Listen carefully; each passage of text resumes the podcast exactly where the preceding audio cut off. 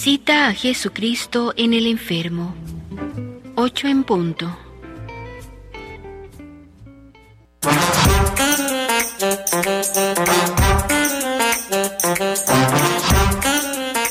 Conservar el buen humor en medio de las penas es señal de alma recta y buena.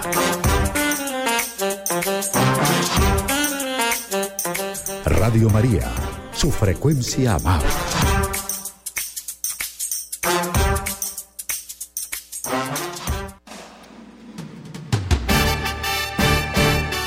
Presentamos Notas Eclesiales, la entrevista, la noticia, la crónica, el acontecimiento y la realidad de la Iglesia en Colombia y en el mundo.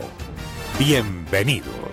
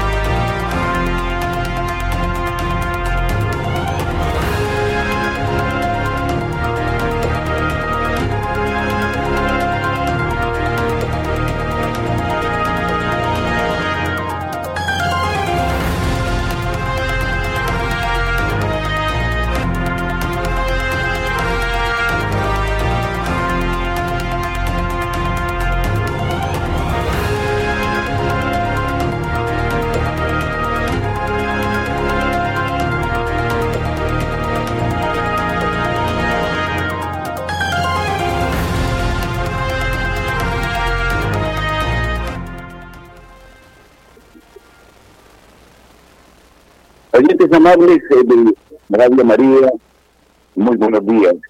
Nuestro cordial saludo, Luis Fernando López, Camilo Rical, quien la de las mujeres y servidor del Padre Jimena Costa, traen la actualidad de la noticia en el mundo, los hechos de interés en la Iglesia Católica.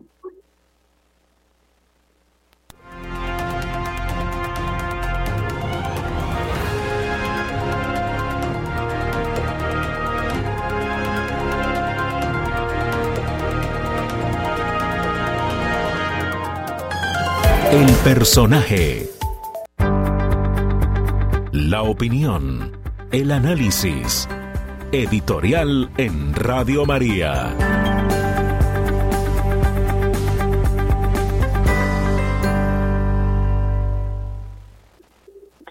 Ya el Papa Santiago X había manifestado que los enemigos de la Iglesia no estaban fuera de la Iglesia, sino dentro de la iglesia. Y desde comienzos del siglo XX advertía estas infiltraciones que le preocupaban muchísimo. Personajes que aparentemente estaban dentro de la ortodoxia de la iglesia, pero que tenían otros intereses, los de la destrucción. Incluso Santiago X dice que los cardenales investigaran cuánto estaba sucediendo en ese orden de cosas. Y nos dejó una encíclica extraordinaria en la que manifestaba los equívocos doctrinales. Tendríamos que absolutamente volver a leer esta encíclica Ascendi Grey de San eh, Pío extraordinaria, con una capacidad, de la sabiduría propia del Espíritu Santo, en la que el Papa señala los errores doctrinales de la época.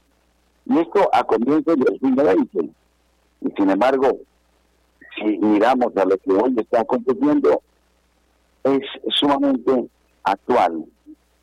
Y son los peligros de siempre.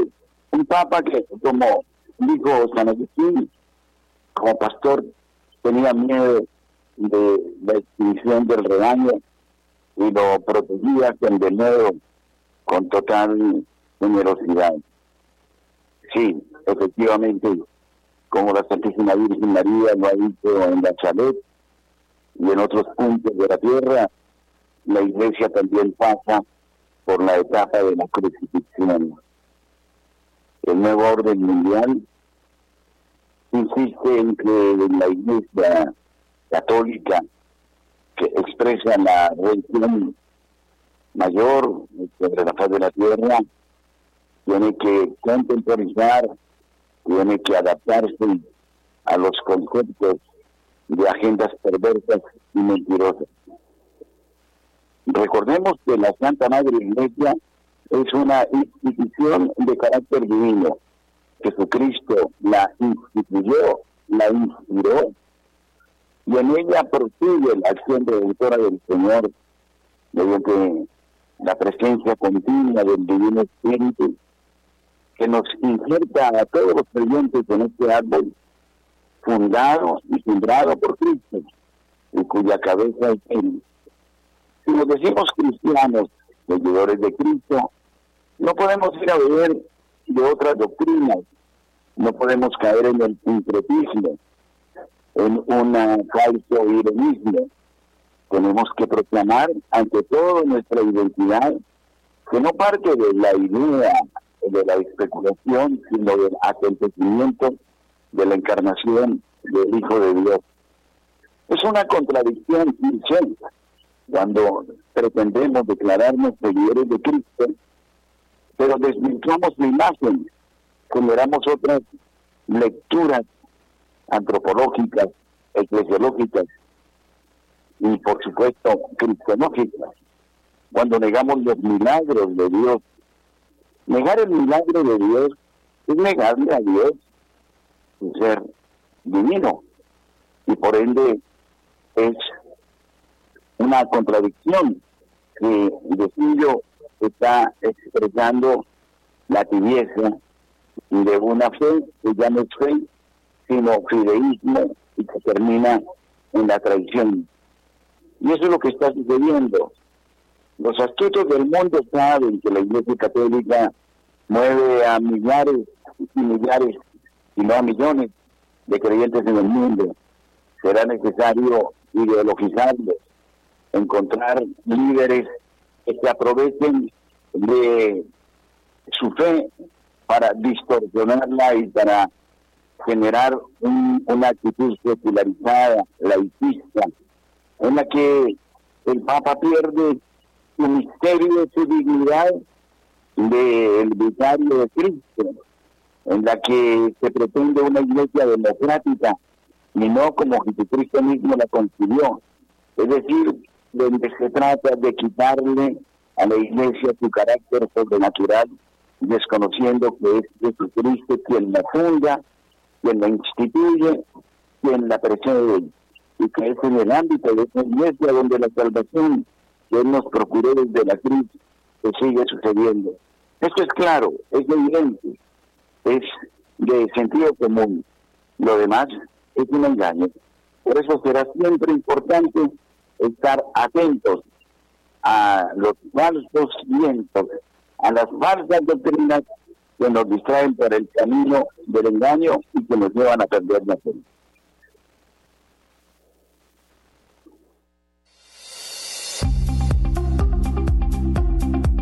En el satélite Radio María, en Colombia, la gracia de una presencia.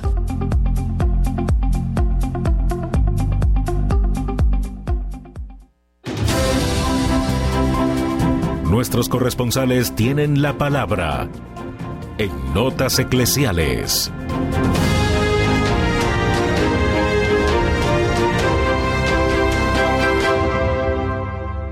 Desde la ciudad de Barranquilla informa Julio Giraldo. Buenos días. Muy buenos días a toda la amable audiencia de Radio María en Colombia y el exterior. Saludo muy cariñoso para la mesa de trabajo. Y esto es lo que hoy en este comienzo de semana hace noticia en la ciudad de Barranquilla y en toda la costa norte colombiana. Indudablemente la noticia en Barranquilla fue la presencia de Shakira en la inauguración de un nuevo colegio en uno de los barrios marginados de Barranquilla, el barrio El Bosque. Allí se construyó un colegio para no menos de mil alumnos por un costo de 17 mil millones de pesos. 11 mil millones que salieron del impuesto predial de la ciudad de Barranquilla y el resto donado por la Fundación Pies Descalzos, que es la fundación que lidera Shakira. Allí estuvo dialogando con la gente, llevó a sus hijos, que posteriormente fueron al partido de fútbol, y fue un rato muy agradable para estas gentes, quienes tuvieron la oportunidad de compartir con la cantante más famosa del mundo. Ella se sintió feliz, dijo que aún falta mucho por hacer porque hay más de un millón de niños que no pueden ir a las escuelas porque no las hay. Así que esto se constituyó en un acontecimiento, la llegada de esta cantante y la estadía aquí en Barranquilla, inaugurando este nuevo colegio. En otro ángulo de la noticia, la iglesia de San Sebastián, en, el, en un municipio que queda en el Magdalena, amenaza ruinas, amenaza, amenaza caerse. Esta iglesia es histórica y es un patrimonio pero se está cayendo a pedacitos. Y por eso han iniciado allí una campaña con el fin de reconstruir esta iglesia, más que reconstruir, restaurarla, porque es una joya eh, del arte, de todo lo que usted quiera. Es un municipio que queda distante de Santa Marta, pero que merece ser ayudado por toda la gente para que no se caiga, para que pueda volver a estar como antes. Bueno, otra noticia positiva es que capacitan mujeres en Cincelejo para eh, fábricas de jabones a base de ese aceite que queda en la casa y que generalmente se bota haciendo un daño a la naturaleza. Entonces tienen allí un mecanismo especial para recoger de casa en casa todos estos aceites que quedan y ellas los convierten en jabones. Una microempresa que promete pues muchos éxitos y promete sacar de la pobreza también y del olvido a tantas mujeres que quieren trabajar, que necesitan dinerito para poder sostenerse ella y sus familias. Auguramos pues una buena suerte, un éxito grande en esta fábrica de jabón a base de aceite reciclable. Bien desde la ciudad de Barranquilla y para Radio María, Julio Giraldo. Marta Borrero, desde la ciudad de Cali, nos informa. Buenos días. Hola, muy buenos días, querida familia de Radio María. Hoy solamente tengo una nota eclesial desde Santiago de Cali y es contarles, tratar de poner las palabras aquí en esta bella emisora de lo que nosotros pudimos vivir el sábado 16 de septiembre en el Club de Ejecutivos. Allí en ese hermoso lugar tuvimos la oportunidad de compartir un chocolate con María y María como buena madre agrupó sus hijos aquí de Cali y estuvimos 270 personas, escuchen muy bien, 270 personas tomándonos ese delicioso chocolate con Nuestra Señora. Vimos una película que nos hizo sacar lágrima, fue muy bonita, eh, se las recomiendo, se llama Dios no está muerto, la primera, porque creo que hay otras, otras eh, películas que siguieron. Es la número uno, hermosísima.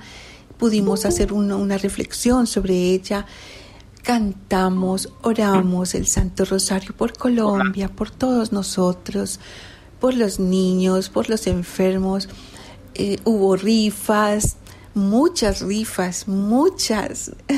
La gente salió regalada, salimos bendecidos, cantamos, nos abrazamos y sobre todo sentimos la presencia de nuestra madre. Eso yo creo que fue el regalo más enorme, sentir el amor de la madre ante sus hijos aquí en esta comunidad de Radio María Cali y bueno, la gratitud enorme a todas las personas que hicieron un esfuerzo por ir. Les cuento, muchas personas en sillas de ruedas, con caminadores, y allá estuvieron cantando, orando, tomándose su chocolate, recibiendo los abrazos y las bendiciones del cielo.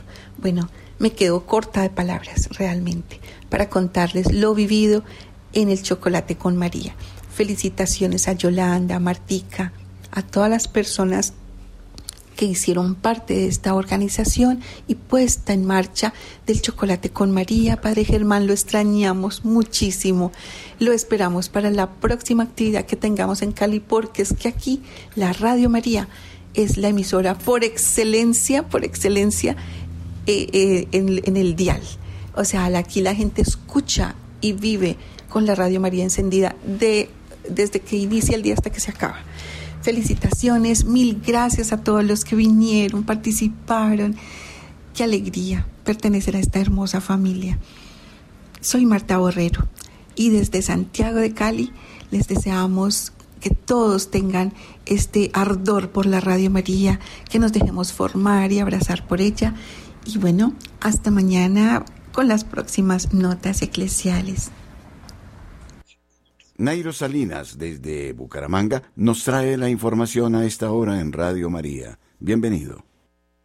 Muy buenos días, Padre Germán Acosta, y muy buenos días para todos los oyentes de Radio María. Iniciamos contándoles que la cárcel de Palo Gordo completa 10 días con problemas en el suministro de agua. Hay máxima alerta en la cárcel medianas de mediana seguridad de Palo Gordo en el municipio de Girón por el suministro del agua y por eso los trabajadores del sindicato tuvieron que enviar una carta dirigida al director nacional del IMPEC y a las USPEC para que se revise el contrato del suministro y de esa manera se pueda, pueda garantizar el servicio. En la carta que fue enviada en las últimas horas se señala que es imperativo destacar que la falta de suministro de agua ha, creado una situación insostenible en términos de higiene, salud y bienestar de la población reclusa. Como resultado de esta situación, se han iniciado desórdenes internos que ponen en riesgo la seguridad y la estabilidad del establecimiento. En vista de lo anterior, solicito a la USPE tomar las medidas necesarias para obtener información detallada acerca del trabajo que está realizando la constructora CIG en virtud del contrato 402 de 2014. Agregan en el documento que solicitan que se haga un estudio de las redes hidráulicas que están instaladas en el establecimiento. Abro comillas, toda vez que los arreglos que se hicieron por parte de la constructora CIG quedaron en veremos actualmente, no se utiliza el cuarto de bombeo debido a que de hacerlo las tuberías podrían resquebrajarse. Cierro comillas. Hernando Mantilla, defensor de los derechos carcelarios, señaló que este problema se puede agudizar a partir de este lunes, pues ya se quedarían sin el suministro del servicio de agua, ya que no se ha terminado la instalación de uno de los tubos de empalme. Cambiando de tema, eh, son eh, 8.400 huecos que los que a partir de la fecha y hasta diciembre buscan tapar los soldados y personal técnico del Batallón de Ingenieros 5 Francisco José de Caldas en el norte de Bucaramanga. Ya se iniciaron los trabajos que progresivamente se harán en las comunas 1 y 2, dijo Iván Vargas, secretario de Infraestructura de la capital santanderiana.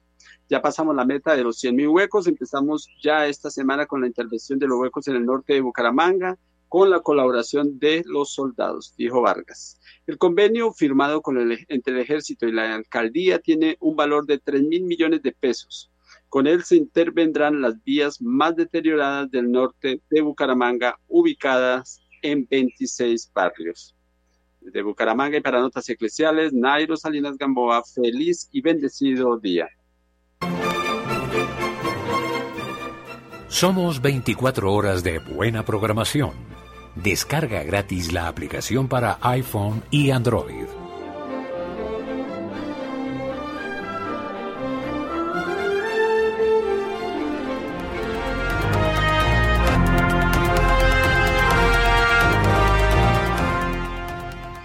Y a las 8 de la mañana, 20 minutos, le damos paso a nuestros compañeros de Panorama Hispanoamericano con su resumen informativo.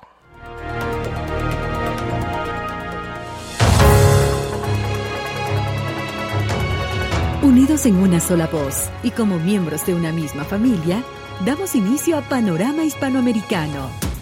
La información de la Iglesia en nuestro idioma. Bienvenidos a Panorama Hispanoamericano.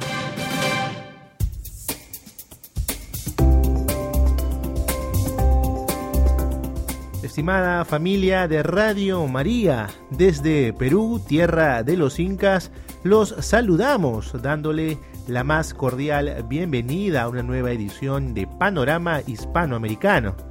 Mi nombre es Juan José Villar y hoy los acompañaré en la conducción de este espacio. Hoy conoceremos el acontecer eclesial de estos últimos días de la mano de nuestras naciones hermanas. En esta emisión de Panorama Hispanoamericano presentaremos el informe de Radio María Argentina, Colombia, Chile, Ecuador, Honduras, Nicaragua, Perú y la familia mundial. El diálogo en directo con Radio María Paraguay. Iniciamos con el reporte de noticias enviado por las diferentes estaciones de Radio María. A continuación, el informe eclesial desde Radio María en Argentina.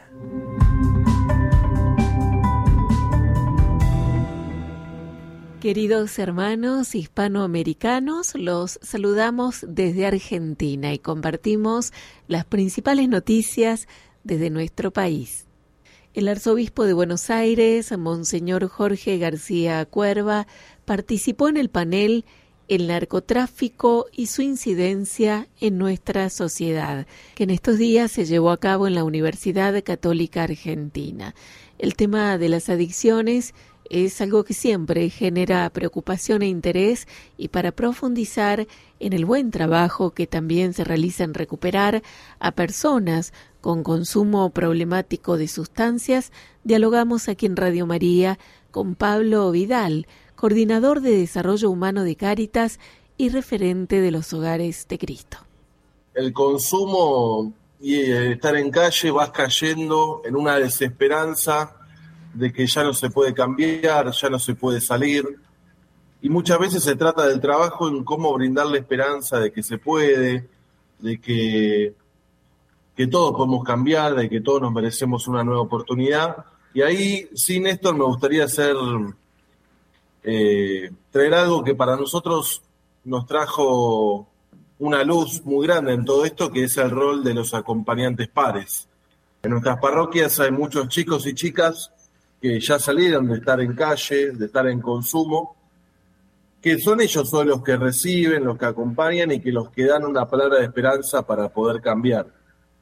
Y ese es un rol fundamental en nuestras parroquias, poder apoyarnos en ellos, que la verdad que son los mejores para hablarles al que está en la calle, alguien que pasó lo mismo, que pasó un dolor parecido, en decirle que se puede y que, que hay un camino posible, ¿no? Les contamos también que bajo el lema Madre, estamos en tus manos, danos fuerza para unirnos, se va a desarrollar el 30 de septiembre y el 1 de octubre una nueva edición de la peregrinación juvenil a Luján, un acontecimiento religioso multitudinario y tradicional donde los creyentes renovamos nuestra fe en la Virgen y caminamos a los brazos de la patrona de Argentina, Nuestra Señora de Luján, con nuestras intenciones, las de nuestras familias, amigos y las de todo el país. Peregrinación Juvenil a Luján, 30 de septiembre y 1 de octubre. Informate en nuestras redes, arroba la Pere Luján, arroba Santuario de Luján. Madre, estamos en manos Madre, estamos en tus manos. danos fuerza para unirnos. La Virgen nos espera.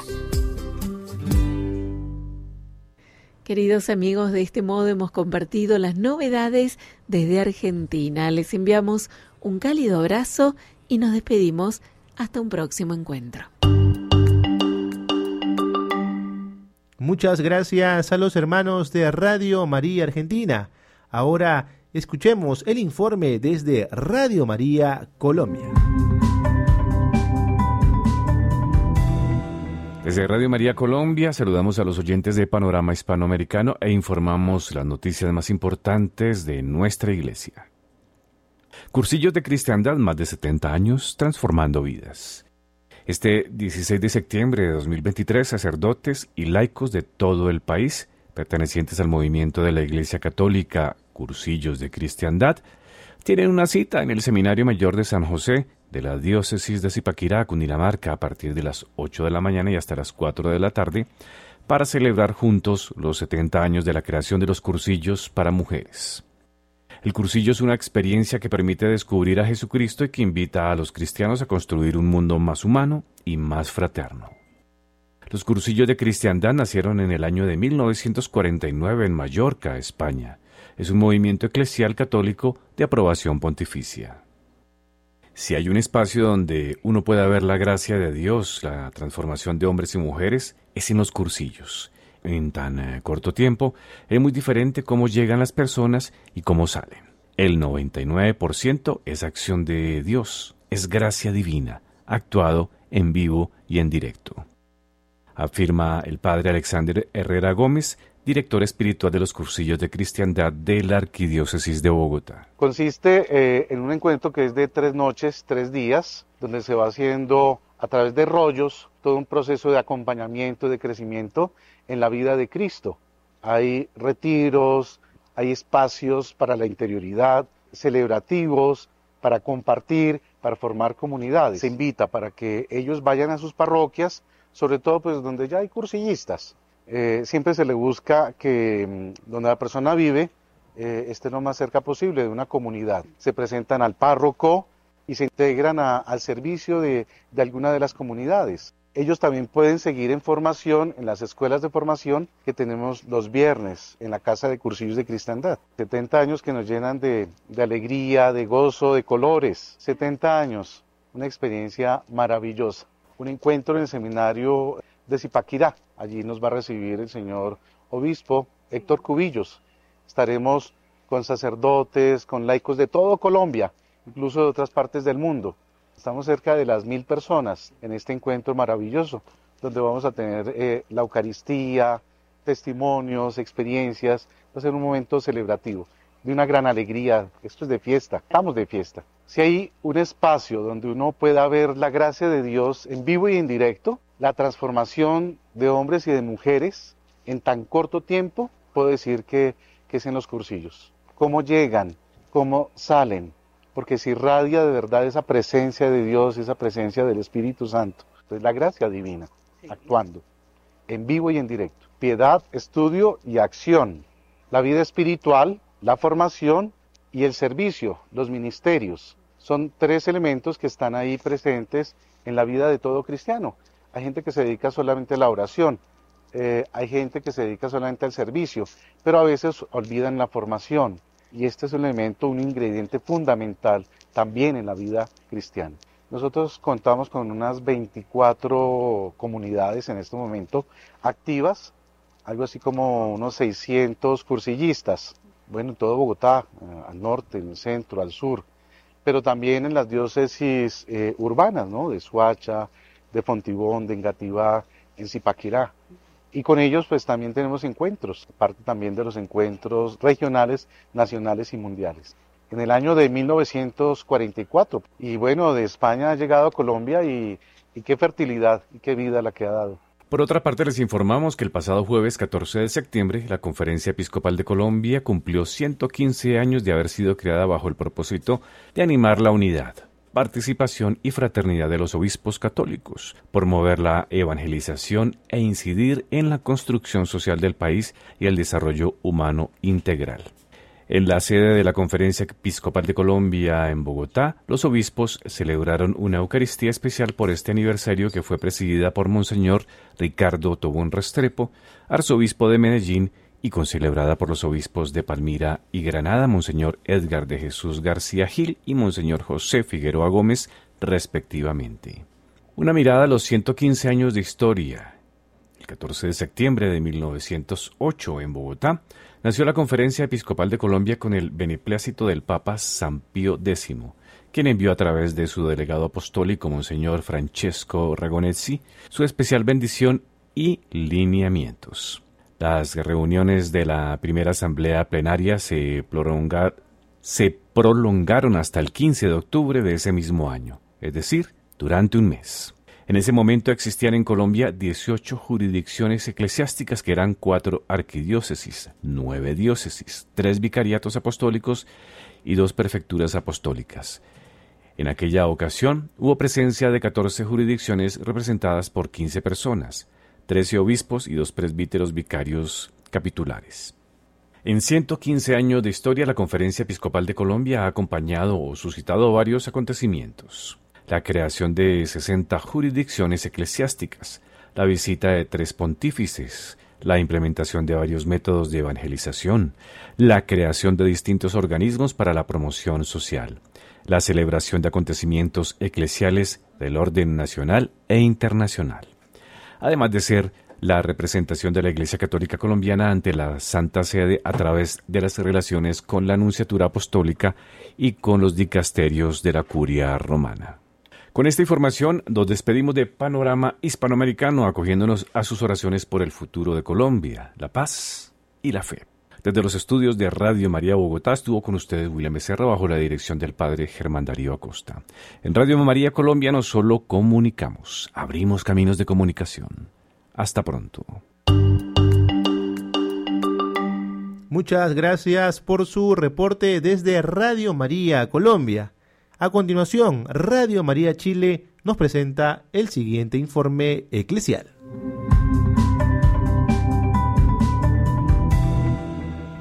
Reciban un cordial saludo de nuestro director, el padre Roberto Navarro Velázquez. La campaña de Cuaresma de Fraternidad recaudó 952 millones 290 mil 48 pesos. Estos recursos se lograron gracias a los aportes recibidos durante la campaña 2023 realizada bajo el lema Chile tiende la mano a las familias vulnerables que por segundo año apoya a este grupo de personas. Con los fondos recaudados durante la última campaña será posible apoyar 33 proyectos entre Arica y Aysén por un total de 239 millones 205 mil pesos durante el 2024. Sobre la recaudación lograda este año, el secretario general de la Cuaresma de Fraternidad, José Tomás Silva, señaló que este resultado demuestra una recuperación sostenida de la campaña luego de la fuerte caída registrada durante los años de pandemia, lo cual nos alegra enormemente porque podremos ampliar la cobertura de proyectos que beneficien a las personas y familias en mayor situación de vulnerabilidad del país. El encargado de campaña agregó además que este resultado demuestra la cultura solidaria de nuestra Iglesia, ya que en un periodo de alza en los costos de la vida, las personas han seguido aportando porque confían en el, eh, por lo menos en la decisión y uso de estos recursos. Las bases de postulación de proyectos para el Fondo Nacional de Cuaresma 2024 se darán a conocer a fines de septiembre.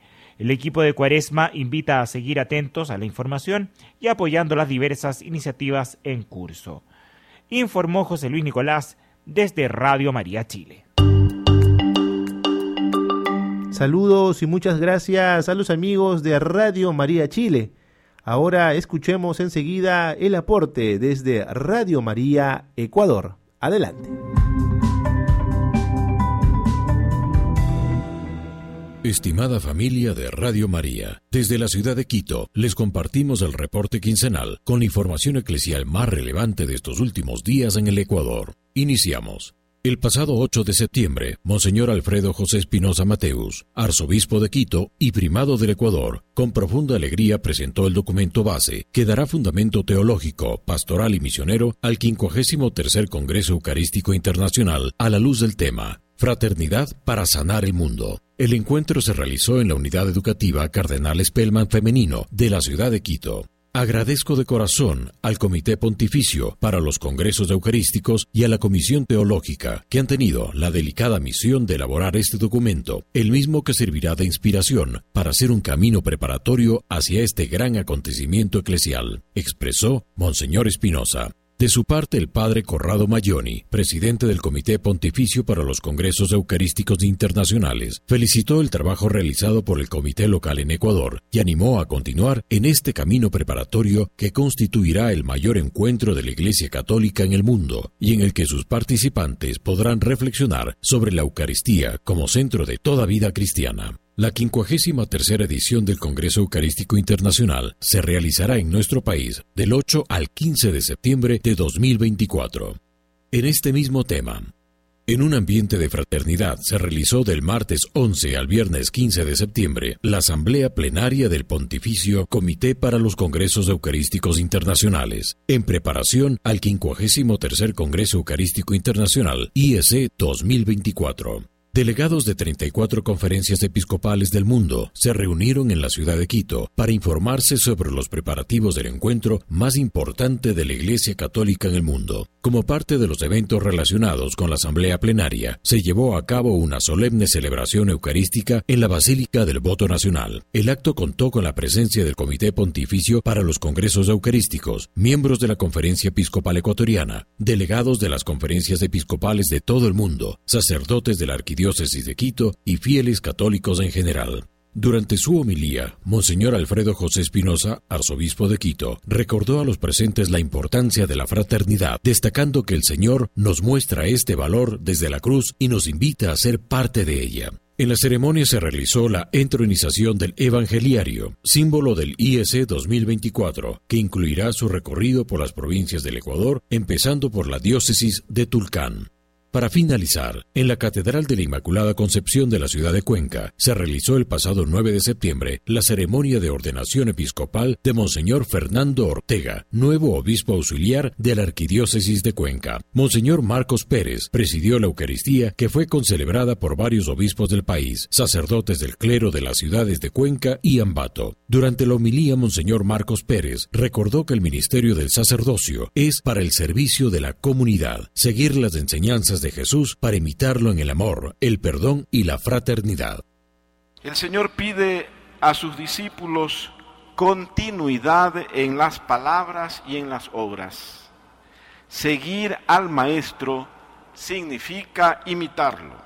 No es repetir ritos, sino actitudes. El amor, el perdón, el servicio.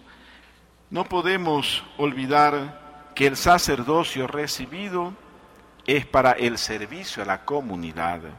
Y con esta información culmina el aporte de Ecuador en Panorama Hispanoamericano. Reportó para ustedes Sergio Garcés. Damos el paso a Radio María en Perú.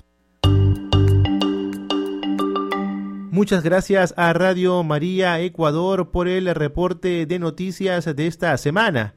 Ahora saludamos a Radio María Honduras que nos presenta el siguiente informe.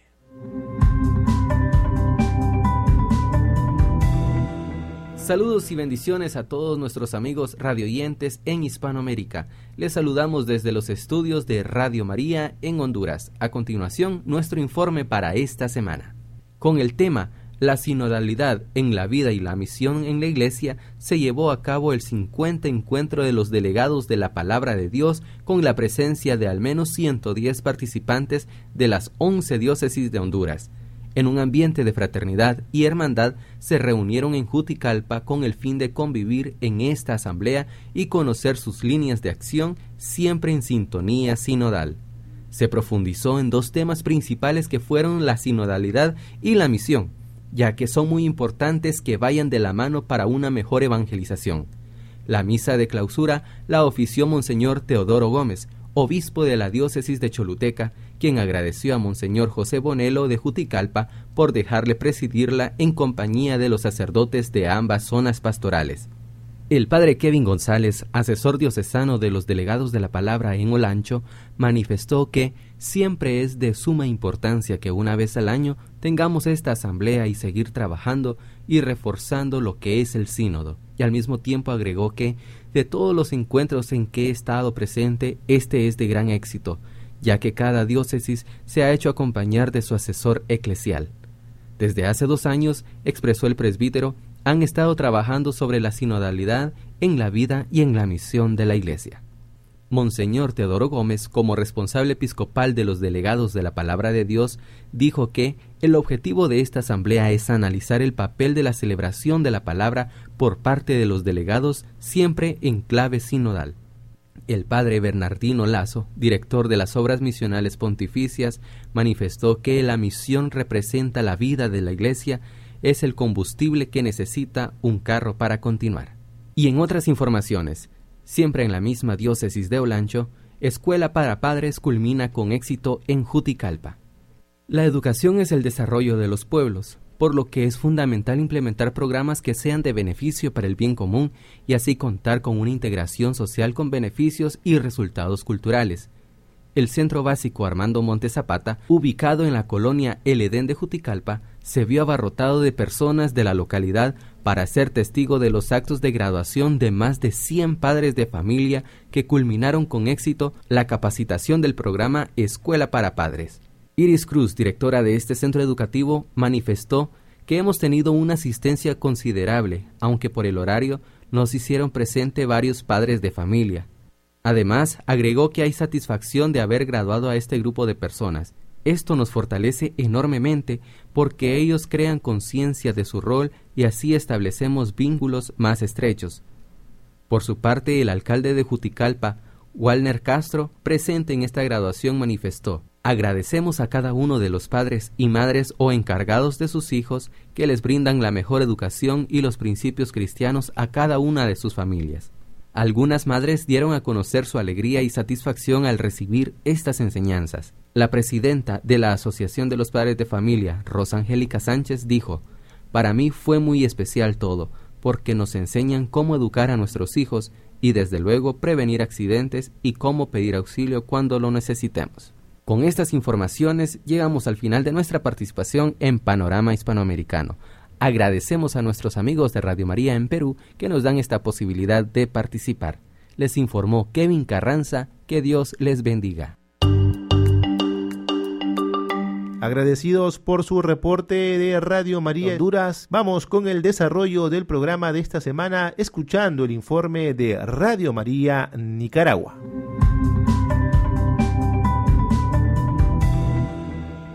Saludamos desde Nicaragua a toda la familia de la emisora de la Virgen que se une al noticiero Panorama Hispanoamericano. En locución informativa les acompaña su amiga Rebeca Gaitán y de inmediato damos paso con nuestro reporte. Retiro anual del clero arquidiocesano de Managua.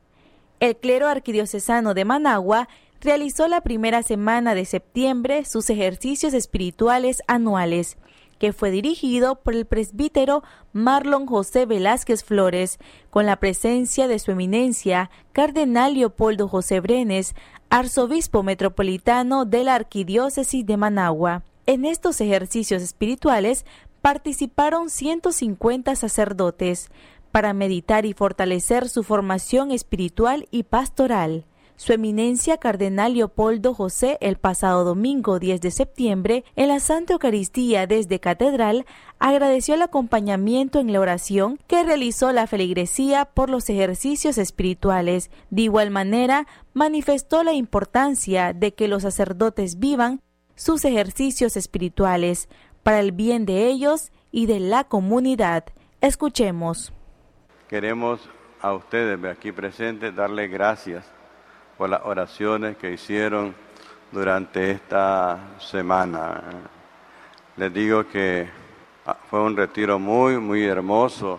Nos predicó los ejercicios espirituales un sacerdote nicaragüense, que yo lo conocí muy niño, ¿eh? Monseñor Marlon Velázquez, fue mi vicario general. Se le mandó a estudiar a Roma, vino muy bien preparado pero lo bonito de él, pues como yo lo conocí, que es no se le han subido los humos. ¿eh? Con una sencillez, vino a predicar, no dijo cuánto sacó en las notas, sino que estudié para servirme. Eso es lo bonito. Pero las oraciones de ustedes rindieron efecto, porque 150 sacerdotes estuvieron participando de los ejercicios espirituales. 150 sacerdotes. Hay algunos que no pudieron asistir porque estaban enfermos, pero seguramente allí en el silencio de su hogar pudieron hacer los ejercicios. Sí, los ejercicios espirituales para nosotros los sacerdotes son momentos bien importantes.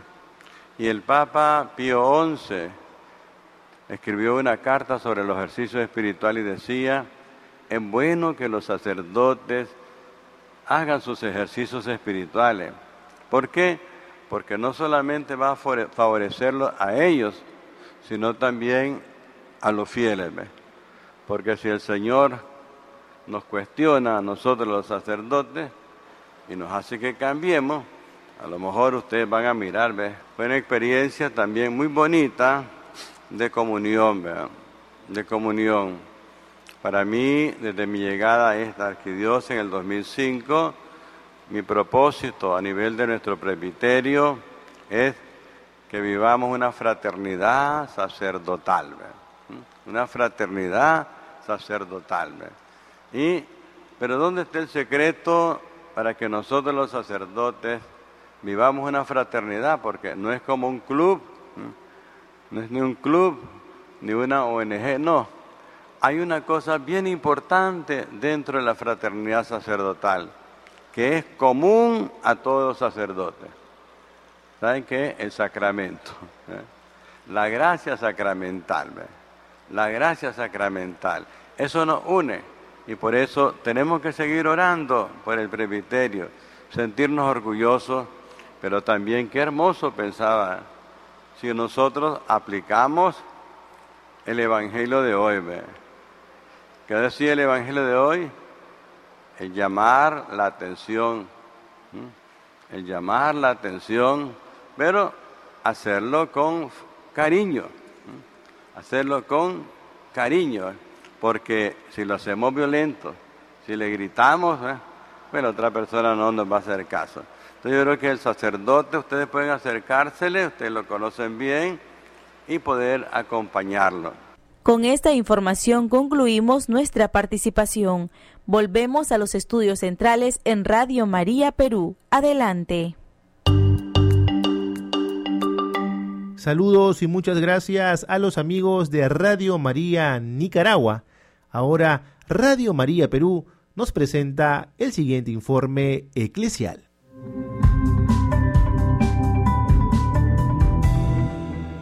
Queridos hermanos de Hispanoamérica, les damos la más cordial bienvenida. Soy Juan José Villari desde Radio María Perú. A estas horas del día procedo a brindarles las noticias acontecidas en nuestro país. Monseñor Carlos Castillo, arzobispo de Lima, brindó el cierre respectivo a la jornada arquidiocesana de la juventud, este año congregó a más de 3.500 jóvenes de nuestra ciudad, todos unidos bajo el lema Joven con la mirada de Dios a María, levántate a servir con alegría. Los jóvenes se reunieron en el corazón de la capital peruana para vivir la jornada arquidiocesana de la Iglesia de Lima, en espíritu sinodal con la Jornada Mundial de la Juventud y el Papa Francisco. Este año la jornada convocó a grupos juveniles muy variados, desde los grupos de danzantes en las plazas de nuestra ciudad y jóvenes universitarios hasta los colegios parroquiales y voluntariados de Caritas Lima.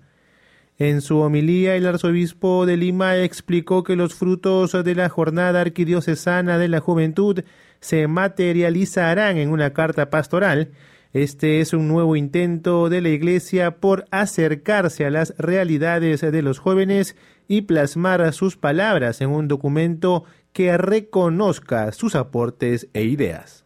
con el espíritu del anuncio de todos los que estamos acá y de todos nuestros hermanos de las demás parroquias, el lograr que la juventud empiece una nueva etapa en la historia de nuestro país, la historia del hermanamiento nacional, donde dejemos de pelearnos y más bien nos amistemos para construir una patria como la quería nuestra querida Rosita de Lima. Una partecita del cielo hagamos del Perú, o sea, un anticipo del reino de Dios en esta tierra. El arzobispo de Trujillo y presidente de la Conferencia Episcopal Peruana, Monseñor Miguel Cabrejos Vidarte, consagró el Perú al corazón de la Inmaculada Virgen de la Puerta de Otusco, pidiéndole que la paz y la esperanza reinen en las familias peruanas y en toda nuestra sociedad. Por ello, Monseñor Miguel Cabrejos, durante su homilía por la clausura de las festividades de la celebración, brindó un agradecimiento a la feligresía por su colaboración y acompañamiento. No es solamente una procesión, no solamente es un rito, al final no es solamente una Eucaristía. Las Eucaristías se celebran, dice en el mundo, cada minuto hay una una Eucaristía en el mundo, o, dos o tres en el mundo, por la diferencia de horarios. Pero realmente es una, un hecho grandioso, un testimonio inmenso de fe, no solamente aquí a la población de acá de Trujillo, no solo al Perú, al mundo. Hay que pedirle siempre al Señor que nunca falte este valor religioso, esta dimensión religiosa. De hecho, no falta porque está inherente, está en la esencia de la naturaleza humana. Tenemos que agradecer, una vez más primero a Dios, pero porque Él nos dejó a María como madre, nos las dejó en la cruz. En esa línea, Monseñor Francisco Castro Lalupú, obispo auxiliar de Trujillo, durante su homilía manifestó que el peregrinaje de la Virgen de la Puerta se resume en la búsqueda de la gracia de Dios. Estimados hermanos, este peregrinaje, esta peregrinación, tiene para nosotros este sentido de que María nos alcanza las gracias de su Hijo Jesús. No venimos hermanos aquí pues a recibir otra cosa, sino el favor de Dios, la bendición de Dios la gracia de Dios.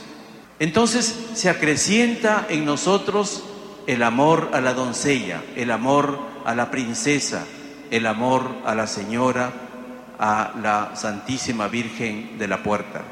Y tenemos que recordar siempre esta enseñanza de María, este buen consejo de María, que no se nos olvide, hagan lo que mi hijo les dice, lo que él les dice. Con la asistencia de más de 500 personas entre docentes, directores de colegios, agentes pastorales, laicos y religiosos, concluyó la semana de formación bíblica en el Instituto Superior de Estudios Teológicos Juan 23. En la última jornada, Monseñor Carlos Castillo recordó que debemos estar abiertos al misterio de Dios que siempre trae novedades. La iglesia tiene que predicar con claridad, pero la claridad sabiendo que el misterio de Dios se respeta, indicó Monseñor. Si somos iglesia, el punto esencial es el testimonio del amor gratuito, sin condiciones, sin requerimientos y en total generosidad, como lo hizo Jesús, que es lo que genera vida, anunció Monseñor. Queridos hermanos de Hispanoamérica, estas han sido las informaciones eclesiales desde nuestro país. Soy Juan José Villari desde Radio María Perú. Agradecemos su atención. Agradecidos por su reporte y a continuación presentamos el diálogo en directo con el padre Vicente Segovia, director de Radio María Paraguay junto con nuestro asesor espiritual, el padre Roberto Higinio de Radio María Perú.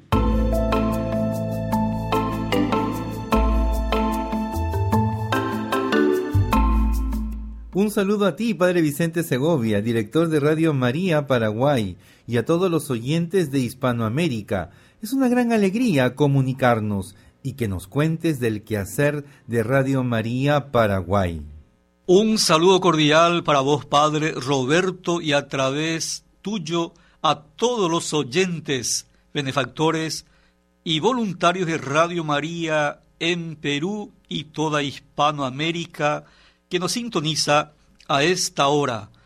Siempre es una alegría tener este contacto para poder compartir con todos los hermanos y dar a conocer también las novedades de Radio María aquí en Paraguay. Padre Vicente, sabemos que Radio María cuenta con varias repetidoras. ¿Cómo acompañan a los voluntarios en diferentes puntos del país? Asimismo, Padre, Radio María es una gran familia. Y cuando decimos familia, es muy importante el encuentro, es muy importante el compartir. Por eso denominamos visita misionera para llegar a las repetidoras, para estar cerca de los voluntarios, para escucharlo. Y eso fortalece y construye la familia de Radio María en sus diferentes repetidoras.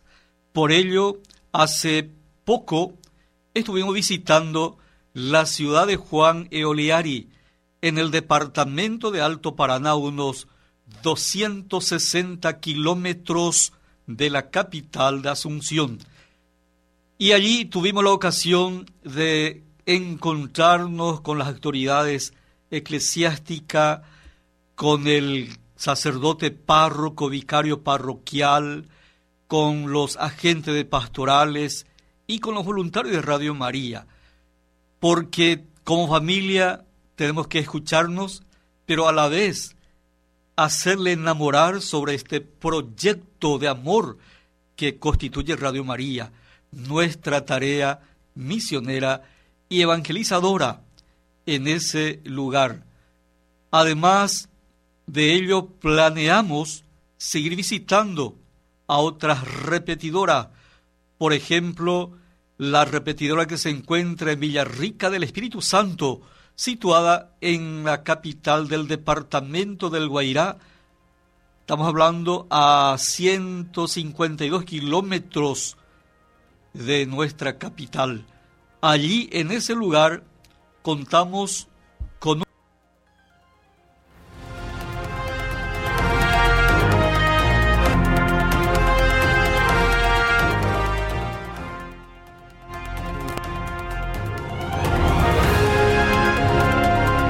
Bien, esta es la información de Radio María en el Mundo. Les recuerdo que esta noticia, junto a sus fotos, pueden verlas visitando nuestro sitio web radiomaria.org. Él se acompañó Eufrasio Ábrego desde la Secretaría Editorial de la Familia Mundial de Radio María. Adelante, Perú. Y con este último reporte llegamos al final de esta edición del Panorama Hispanoamericano. Agradecemos a las diferentes estaciones de Radio María que han colaborado hoy. Desde la tierra del Señor de los Milagros de Santa Rosa de Lima y de San Martín de Porres, una tierra ensantada, en palabras del Papa Francisco, se despide de ustedes su servidor Juan José Villar.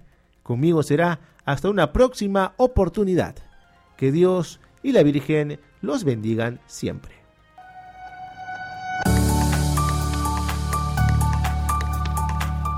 Finaliza Panorama Hispanoamericano. Les hemos presentado la información de la Iglesia en nuestro idioma. Radio María, una sola radio, una sola misión.